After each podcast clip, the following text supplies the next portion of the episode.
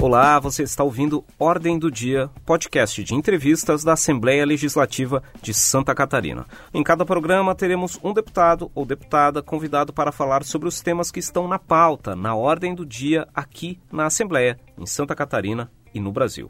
É o espaço para conhecer o que pensam os representantes da população catarinense. Eu sou João Guedes, repórter da Rádio AL, e estou com Suelen Costa, coordenadora da Rádio AL. Olá, Suelen. Oi, João. Nesse primeiro programa, a gente conversa com Ana Paula Silva, a deputada Paulinha, do PDT. Seja bem-vinda, deputada. Obrigado, gente. É um prazer também estar aqui. Deputada, uh, a gente tem nessa legislatura uh, um número recorde, a maior bancada feminina da história, são cinco mulheres, entre 40 cadeiras no total do Legislativo. Uh, na última eleição, a Justiça Eleitoral, a legislação eleitoral previu uma cota mínima de candidaturas. Essa medida não tem sido o suficiente para ampliar de maneira significativa a participação feminina na política? Na Obviamente que não. Até porque o brasileiro sempre quer dar um jeitinho em tudo, né? Até na questão das cotas.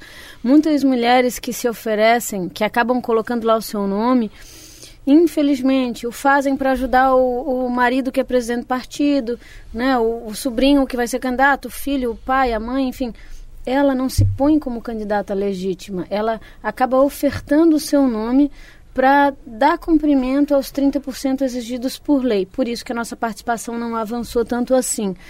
E, é, e a maioria das mulheres que assim se sujeitam não sabem que estão cometendo um crime eleitoral, porque a legislação estabelece essa conduta como fraude. Em Santa Catarina mesmo, preteritamente já houve uma, uma, um ato condenatório que tirou mandatos de vereadores de uma determinada Assembleia Legislativa, de uma, é, de uma determinada de Câmara de Vereadores, no passado por conta disso, né? Então, infelizmente, a lei de cotas ela está longe de ser algo que nos ponha dentro da política com consistência.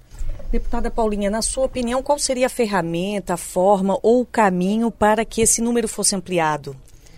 Guria, falar da mulher na política tem a ver com tudo, com tudo. muito mais, é, vai muito além, entende? Porque a, a, a medíocre participação que nós temos nesse espaço é fruto, ela vem em decorrência de um modo, de um, de um costume que já é secular e que desvaloriza a mulher nos ambientes de poder. Isso tem a ver com machismo, tem a ver com preconceito.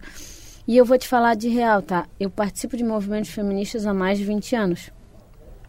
E eu tô de saco cheio de todo dia, 8 de março, participar das mesmas palestras, ouvir as mesmas coisas e falar as mesmas coisas. Não percebe nenhuma mudança? Muito pouca, muito pouca. É, é, esses momentos são muito mais assim um desabafo, é como se a gente sentasse numa cadeira de psicólogo e chorasse junto, do que realmente promover um avanço.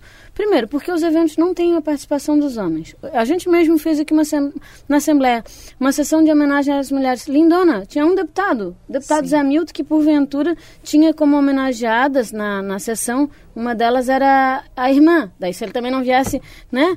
Participar da homenagem da irmã, não estou querendo desmerecer, é que não há a cultura da participação do homem na discussão feminista. As pessoas acham que ser feminista, ser, ser, feminista e ser comunista e ser de esquerda é a mesma coisa. Não tem nada a ver uma coisa com a outra. Ser feminista não é uma escolha. É necessário. Todas as pessoas, homens e mulheres, deveriam ser feministas.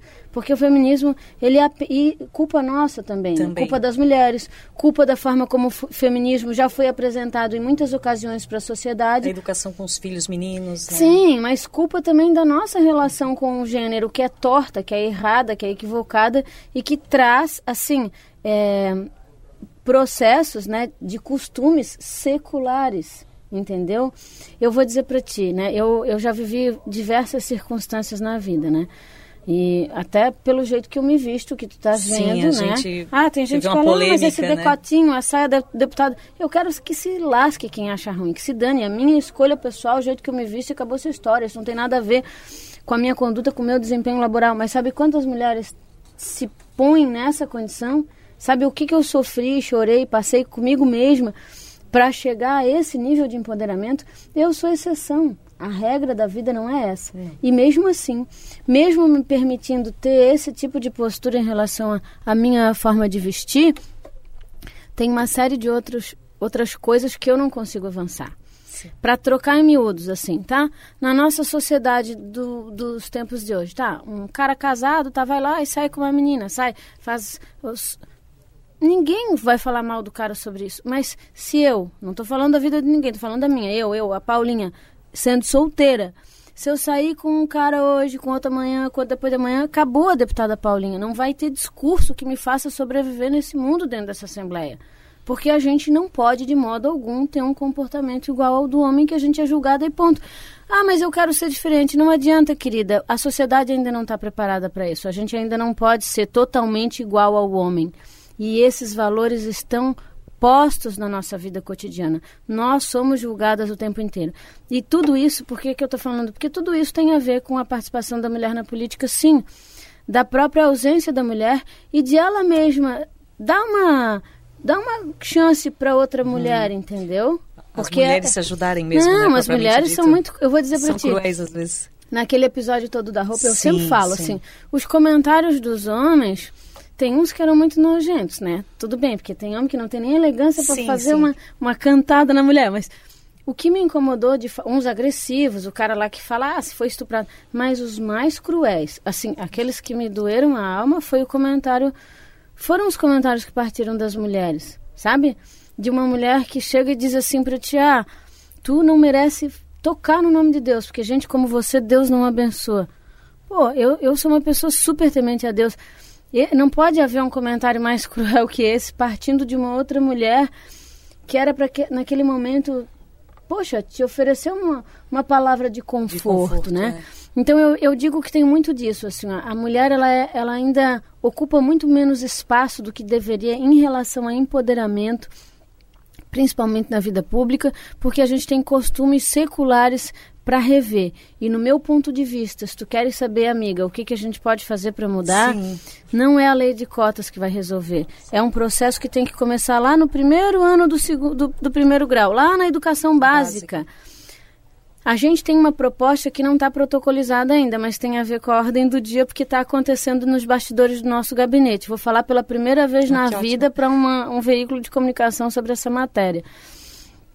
A gente entende que as campanhas semanais são importantes, são educativas, mas elas não trazem consistência real e não mudam a vida das pessoas.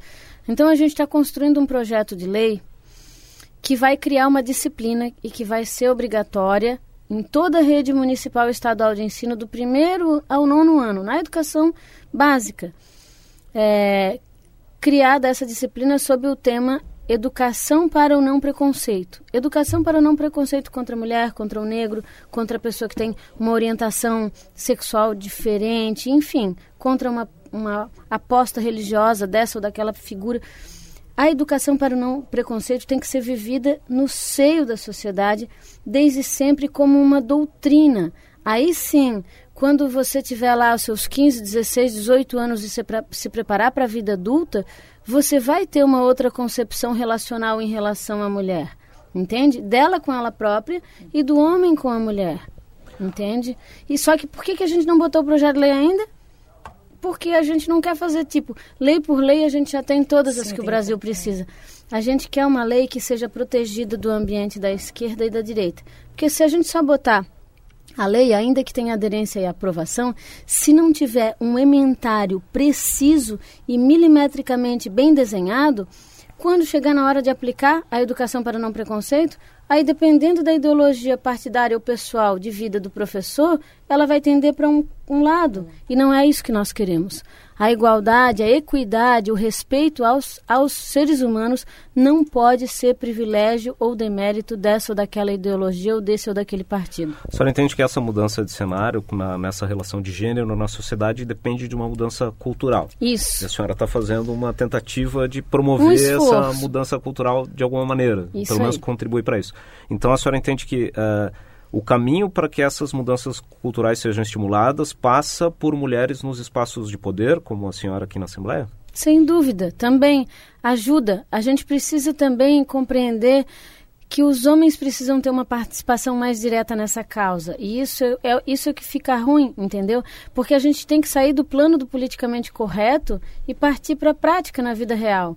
E é isso que eu digo para os meus amigos homens. Não adianta vocês dizer para mim que são defensores das mulheres e tudo mais e continuar fazendo as mesmas piadinhas. Dá licença, dá para falar outra coisa, dá para olhar para o que tem aqui no meu coração, no meu cérebro, entende? E, e valorizar também essa perspectiva de que a mulher pode liderar, ela pode ter condições de contribuir socialmente, porque a mulher, nesse ambiente, ela sempre tem um rótulo, entender? Se, se não é por causa da roupa, é porque ela é chata, é porque ela é histérica, é porque ela é louca, é porque ela é fora da casa, é porque ela. Entendeu? Pode observar, as mulheres aqui, eu estou falando de coisas que não se fala na real, mas nos corredores se fala.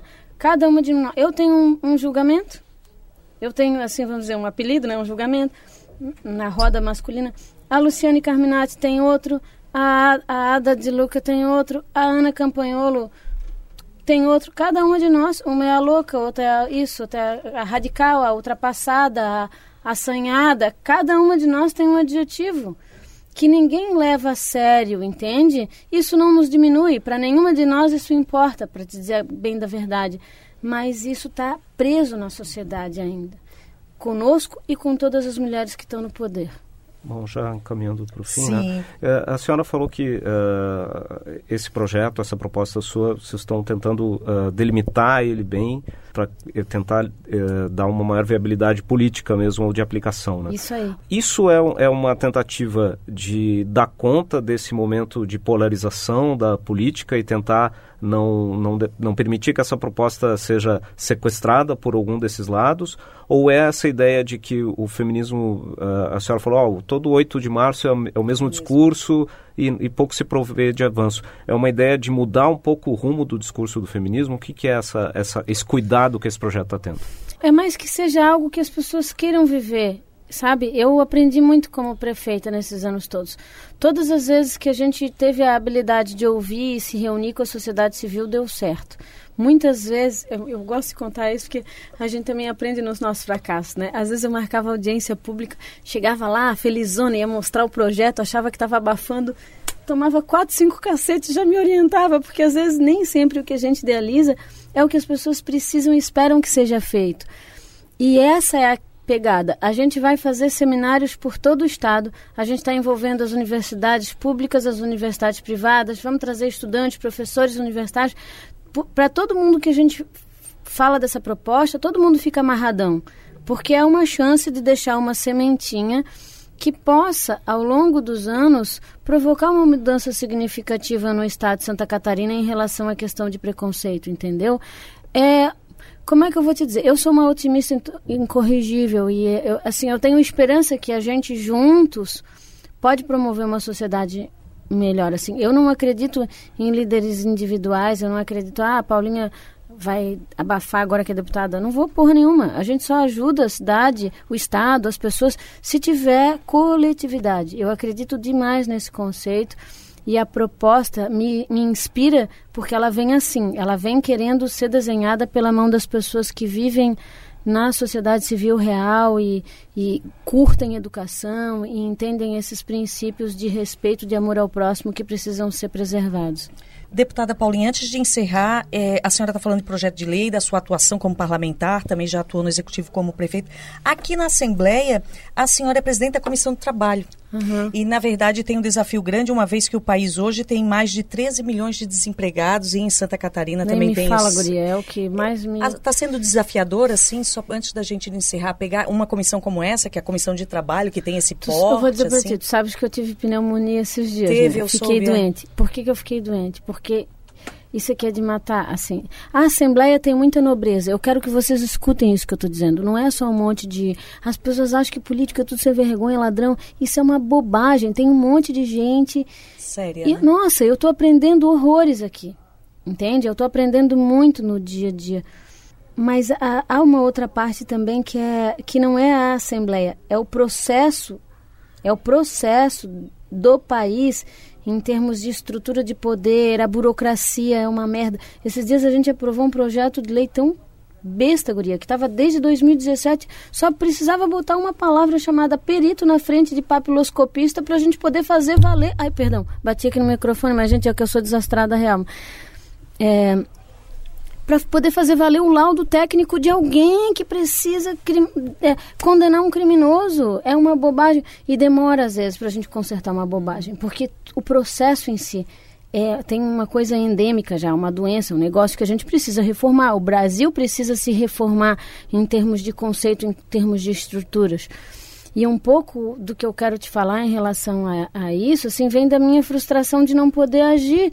A gente vê esses milhares, milhões de desempregados pelo país. O nosso estado ainda, gente, vocês não estão entendendo. O nosso estado é uma exceção. A gente está muito melhor do que a maioria dos estados brasileiros, essa que é a grande verdade. Mas a gente não sobrevive se o país não começar a caminhar para frente, né? E havia uma expectativa, quem votou, quem não votou no Bolsonaro, eu não votei, tá, gente? Não, não tenho...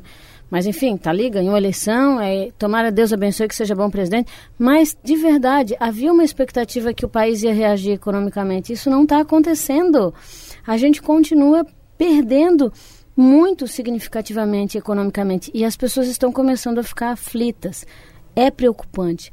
Mas assim, eu vou te dizer que eu agora também quero dividir isso com você, gente. Assim, agora que eu estou aprendendo direito a ser deputada, e eu não estou falando do papel, da parte do meu cumprimento da função das sete comissões que eu participo, ou da lei que eu vou elaborar, da moção, não é isso mas é conseguir conciliar a falta de resposta que a gente precisa. Eu venho das ruas, eu venho de uma família pobre, eu, enfim, eu tenho eu, eu nunca ganhei um salário tão grande que nem esse deputado, entendeu? Já ganhava bem como prefeita, já foi legal.